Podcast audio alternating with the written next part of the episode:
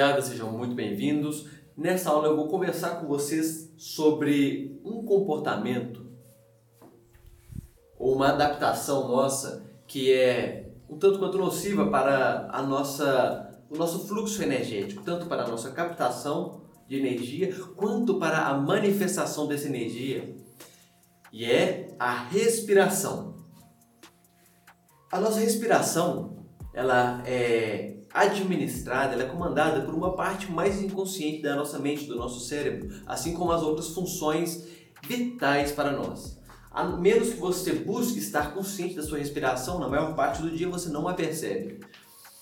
A nossa respiração, ela se adequa ao nosso estado fisiológico, nosso estado emocional, quando estamos estressados, ansiosos, quando estamos com medo, quando estamos inseguros e também quando estamos com raiva, quando estamos felizes, quando estamos alegres, quando estamos com amor, sentimos amor, paixão, orgulho, coragem.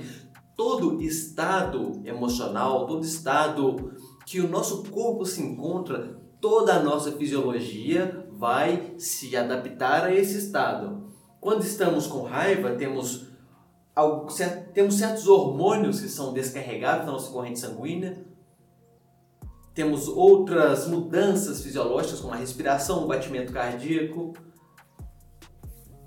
um fluxo maior de sangue em certas áreas do corpo. Da mesma forma, quando estamos ansiosos, ou estamos agitados ou com medo, a nossa pupila dilata. Temos outros hormônios trabalhando no nosso corpo, nosso batimento cardíaco acelera muito, nossas mãos ficam suadas, ficam frias. Quando estamos no sentido ameaçados, nós temos uma um maior fluxo de sangue nas pernas e nos braços e menos sangue na cabeça, na mente, no cérebro. Isso vem dos nossos antepassados. Imagine você, nossos antepassados lá na selva, ele está caçando com 100% de atenção, de repente ele escuta um barulho no mato. Aí, ou seja, ele fica com medo. O que, que será? É um urso, um leão? Aí todo o corpo da pessoa adequa aquela perspectiva, aquela reação, aquela situação, ela adequa aquilo à perspectiva dele, à crença dele. Nossa, será que é um leão? Então, o corpo dele manda mais sangue para as pernas e para os braços. Para quê? Para ou correr ou lutar. A pupila dele se dilata para aumentar a atenção. Ele está mais atento e menos sangue na mente. Porque ele não precisa saber fazer contas, não precisa saber qual é a raiz quadrada de 37 quando ele está correndo de um leão. Ou seja, os estados emocionais, os estados fisiológicos são adequados, adaptados às emoções, que são reações devido de que são reações das interações entre o ser, o indivíduo e o meio. Enfim, na sociedade moderna nós estamos grande parte do dia estressados e ansiosos. A proporção, a média de brasileiros ansiosos é imensa. Se eu não me engano, é o terceiro maior país com maior índice de pessoas que sofrem de ansiedade e de estresse no mundo. No mundo. Estamos em terceiro lugar. Então, se nós estamos estressados, ansiosos na maior parte do dia, a nossa respiração ela é completamente afetada, influenciada por esse estado fisiológico. A nossa respiração deixa a desejar. A sua respiração, quando você está com, com raiva, estressado, ansioso, a sua respiração é deficiente.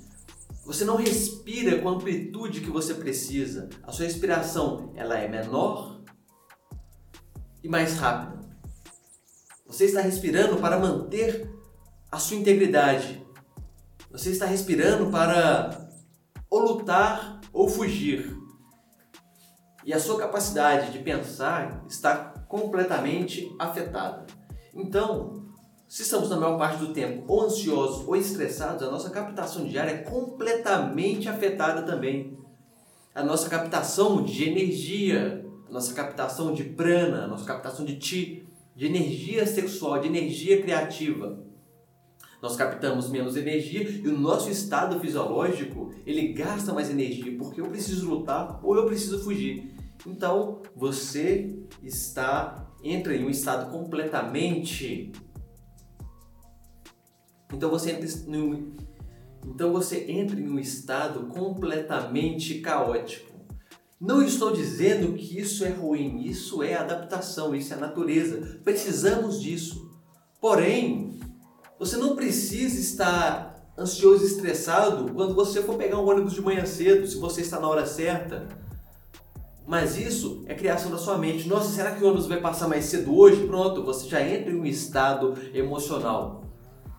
Nossa, eu preciso fazer um trabalho para entregar daqui dois meses. Aí você fica esses dois meses nesse estado de ansiedade, de insegurança, de estresse. Você fica dois meses, você não relaxa, você não tira esse trabalho da sua cabeça. Você fica dois meses estressado, respirando mal.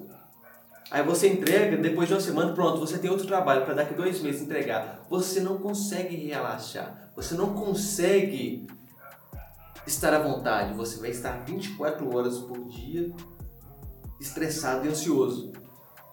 Você vai sair, você vai conversar com uma mulher, você vai conversar com uma pessoa que você não conhece, você vai para uma entrevista de emprego. A sua perspectiva de vida, a forma como que você vê a vida, como que você encara a vida, as adversidades, os seus desafios, isso vai afetar o seu estado emocional completamente e a sua captação de ar. Além de ter menos energia, você vai entrar em um estado caótico, vai viver nesse estado caótico a maior parte da sua vida. Quais que vão ser os seus resultados quando você enfrenta as adversidades com insegurança, com medo? A respiração. A sua respiração afeta o seu estado emocional. E o seu estado emocional afeta a sua respiração. Quando você entender isso e aprender a respirar de forma correta, você não vai controlar 100% do seu estado emocional.